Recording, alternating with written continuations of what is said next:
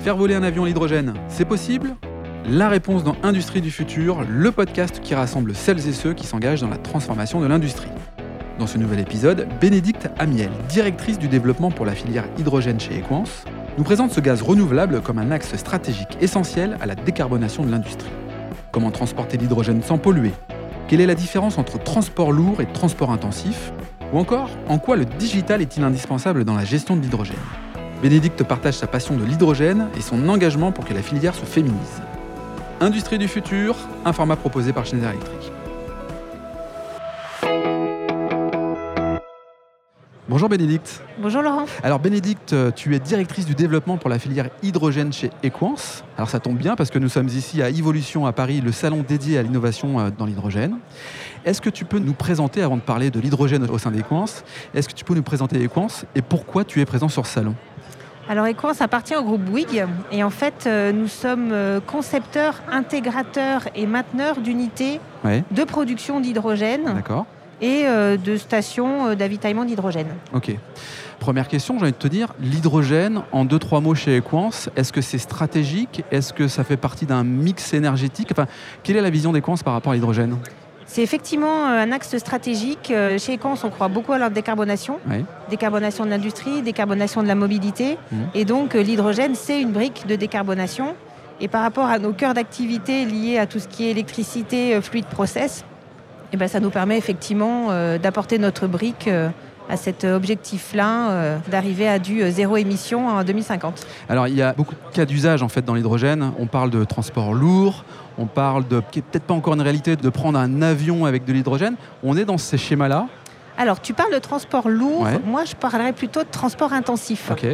Euh, Quelle est la différence du coup? Alors, le transport lourd, on a plutôt tendance à, à penser au- à camion C'est ce- uniquement. Ouais, c'est ce que je voulais évoquer. ouais. Alors que transport intensif, eh ben, ça concerne également les bus. On Ouais. parle de bus à hydrogène aujourd'hui, on parle de bennes à ordures à hydrogène, on parle de véhicules utilitaires à hydrogène, de Ouais. chariots élévateurs, de trains. Donc voilà, Donc là, tout quand ça, tu me tu dis vois, ça, c'est beaucoup, euh, voilà, beaucoup de transports multiples. Ouais, ouais. Et puis également les avions. Et alors quand tu me dis ça, je vois les secteurs d'activité, je vois la collectivité qui emprunte finalement les transports en commun, euh, je vois également euh, l'industrie de l'aviation. Enfin, quelles sont les, les différentes industries concernées? C'est exactement ça. Donc, tu vas avoir effectivement toutes les collectivités avec cette mobilité bah, pour les usagers. Et puis, tu vas avoir effectivement tous les industriels. Mm. Et quand on parle d'industriel, tu vas être dans l'agroalimentaire, tu vas être dans la pharmaceutique, tu vas être bien sûr dans la métallurgie. Tous ces industriels, en fait, qui aujourd'hui euh, produisent du carbone de par leur process, qui ont besoin de décarboner et qui demain, en fait, vont avoir deux voies de décarbonation. C'est avec leur flotte captive. Ouais. Donc, je parlais tout à l'heure des chariots élévateurs, des véhicules Ouais. utilitaires, voire même des véhicules des collaborateurs, hein, Mhm. quand il y a des véhicules de fonction. Et puis qui vont devoir aussi décarboner leur process. Hmm. Et donc l'hydrogène fait partie de ces actes de décarbonation. Alors moi j'ai en tête euh, le fameux avion qui vole avec euh, du kérosène euh, remplacé par euh, de l'hydrogène. C'est une vraie tendance de fond? Il y a des recherches qui sont faites là-dessus? C'est une vraie réalité. Mhm. Alors ce fameux kérosène, on l'appelle soit e-kérosène, soit on appelle ça aussi des SAF, des Ouais. Sustainable Aviation Fuel. Et c'est une réalité parce qu'aujourd'hui, nous, on y croit beaucoup. On travaille euh, effectivement avec des partenaires sur ces thématiques-là. Euh, L'avion hydrogène, c'est pas utopique et c'est pour demain. Alors, on parle souvent là encore des cas d'usage. Euh, L'hydrogène, ça peut être utilisé pour faire de la chaleur. On peut l'injecter dans le réseau de gaz ou directement dans d'autres sources de chaleur, j'imagine. Carburant véhicule, tu l'as évoqué. Il y a un sujet quand même sur le stockage. Comment stocke-t-on l'hydrogène? Bah, Aujourd'hui, c'est stocké euh, sous forme gazeuse. Avec des compressions différentes. euh, et il y a des recherches qui sont faites sur bah, stocker aussi l'hydrogène sous forme liquide. Oui. L'objectif étant de pouvoir le transporter plus loin. Hmm. Aujourd'hui, c'est facile de le transporter euh, sous forme gazeuse, on va dire au niveau national, par Oui. exemple. Encore qu'on limite, hein, bien sûr, ce transport, puisqu'on est effectivement dans une optique de décarbonation. Et demain, effectivement, de, la- de le liquéfier pour pouvoir euh, bah, le transporter d'un continent à l'autre, par exemple. Ouais, c'est intéressant ce que tu dis parce qu'effectivement, on, on utilise des outils euh, qui utilisent le, le carbone quelque part pour euh, décarboner une, énergie. Donc c'est un peu le chien qui se mord la queue, quoi. Oui, alors moi je verrais ça plutôt, euh, j'ai- j'ai- je suis assez positive, Ouais. de dire bah, demain, et, et la, et la boucle sera bouclée, C'est c'est ça. d'avoir effectivement des camions qui fonctionneront à l'hydrogène, qui permettront de transporter Eh de oui. l'hydrogène euh, chez des industriels, euh, pour des stations d'avitaillement, etc. Et là, comme ça, effectivement, on aura bouclé la boucle. Alors Bénédicte, euh, merci pour cet éclairage, en tout cas à travers Equance et la vision que tu nous partages. Est-ce que c'est une vision qui est partagée euh, simplement euh, entre Français ou c'est une vision internationale? Est-ce que c'est un cas d'usage international? Enfin, comment va-t-on Eh ben, J'ai envie de te dire les deux, mon capitaine. Ah ouais? Euh, c'est effectivement une vision nationale. On est, euh, on est beaucoup d'acteurs aujourd'hui dans la filière hydrogène, hein, Ouais. euh, et notamment membre de France Hydrogène, qui est vraiment une association Ouais. qui a un fort poids. Euh, et c'est aussi une vision internationale. Et c'est une vision qu'on a nous aussi chez Equance.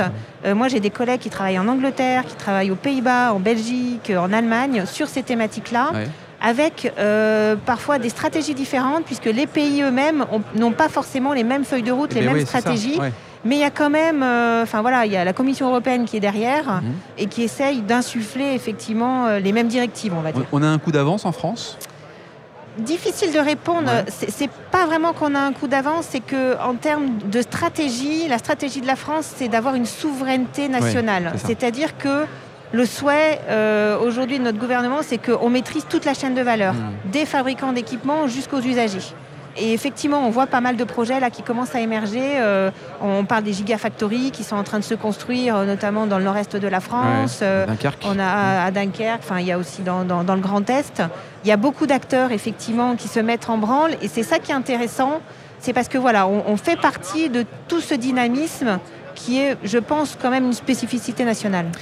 D'autant plus que la réindustrialisation telle qu'on l'appelle en fait en France, elle est essentielle, elle est clé. L'hydrogène s'inscrit dedans. Complètement. Ouais. Complètement. On est dans cette réindustrialisation avec effectivement, euh, alors on parle de gigafactories qui se construisent, mais il y a aussi euh, tous les métiers liés à l'hydrogène euh, où on va effectivement avoir bah, des nouveaux métiers. Il y a tous les centres de formation, Nouvelles les compétences. Nouvelles Ouais. compétences, les écoles d'ingénieurs aussi qui maintenant font des formations spécifiques sur l'hydrogène.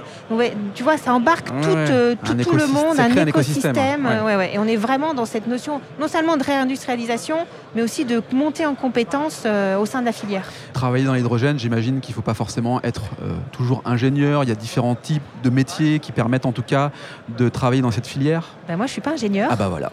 euh, et je travaille dans l'hydrogène. Eh ben Euh, donc euh, non, non, il y a effectivement tous les métiers qui sont concernés. Il va y avoir des métiers techniques euh, sur les chantiers, Ouais. enfin voilà, plutôt opérationnels. Et puis il va y avoir tous les métiers de support, les métiers de développement, de marketing, de commerce. Et puis je me permets aussi, ça c'est un peu mon cheval de bataille, de dire c'est pas qu'un métier masculin. Oui. C'est aussi un- une filière qui se dynamise beaucoup et Ouais. qui se féminise beaucoup. Et c'est très agréable de pouvoir justement euh, échanger avec euh, voilà, des populations assez diverses, jeunes, moins jeunes, euh, qui viennent d'horizons différents, hommes et femmes Eh également. ben, tu as bien raison de passer euh, ce message-là. Alors, on parle souvent de transformation digitale, là on parle de transformation énergétique. Malgré tout, le digital intègre, j'imagine, cette industrie. Comment le digital facilite l'accélération de l'innovation autour de l'hydrogène? Bah, le digital, alors on parle, alors c'est des mots un petit peu barbares, on parle, on parle de supervision, d'hypervision. Ouais. En fait, l'objectif, c'est d'aller justement traquer en fait euh, toutes les informations qu'on peut euh, quand on produit de l'hydrogène, quand on utilise de l'hydrogène, Ouais. pour aller optimiser les process, pour aller euh, vraiment finement sur l'analyse des données. Donc effectivement, le digital, ça en fait partie. L'usine 4.0, euh, elle, elle est dans cette configuration-là hydrogène. ouais. Bon, tu t'adresses à quel type de client pour qu'on vienne vers toi? Si on veut venir vers toi, euh, comment fait-on et à qui tu t'adresses? Bah, Aujourd'hui, euh, en fait, on s'adresse à la fois à des développeurs Ouais. qui, eux, vont développer des projets et nous, on peut les accompagner justement à aller concrétiser ces projets. On va aussi s'adresser aux industriels qui ont beaucoup de questionnements. Alors, on essaie de les accompagner aussi en amont parce que Mhm. c'est quand même un sujet qui n'est pas évident. La décarbonation, c'est un sujet qui n'est pas évident. L'hydrogène, euh, de savoir comment elle vient s'imbriquer là-dedans, c'est pas évident. Donc euh, voilà, les accompagner euh, sur euh, bah, déjà c'est quoi l'hydrogène, c'est quoi l'impact sur leur process, à quel coût, quel timing, Les prendre un peu par la main pour, les, ouais, les pour accompagner, les aider dans la transformation. voilà, ouais, ouais, ouais, mettre autant qu'on peut nos connaissances à contribution pour qu'effectivement ils puissent monter leur projet de façon viable et pérenne. Très bien. Et on te retrouve sur LinkedIn, j'imagine, sans trop de difficultés. Oui, Bon, avec- bah, avec parfait, grand plaisir. Parfait. Merci Bénédicte, merci d'avoir participé au podcast Industrie du futur, un format proposé par Schneider Electric. Merci Si cet épisode vous donne envie d'aller plus loin, c'est l'occasion d'en parler à Antoine Chart, directeur national des ventes. Bonjour Antoine. Bonjour Laurent. Antoine, peux-tu nous dire comment passer de l'idée aux actes lorsque l'on veut se transformer? Laurent, c'est très simple. Les sujets de transformation digitale, de décarbonation et d'électrification sont au cœur de la stratégie Schneider Electric. Et comme on a pu l'entendre dans ce podcast, l'ambition de Schneider Electric est d'accompagner les entreprises du territoire sur ces enjeux de transformation. Pour entrer en contact avec nous, rien de plus simple, le site internet www.se.com ou mon profil LinkedIn où je me ferai un plaisir de vous répondre. C'est très simple, merci Antoine. Merci Laurent.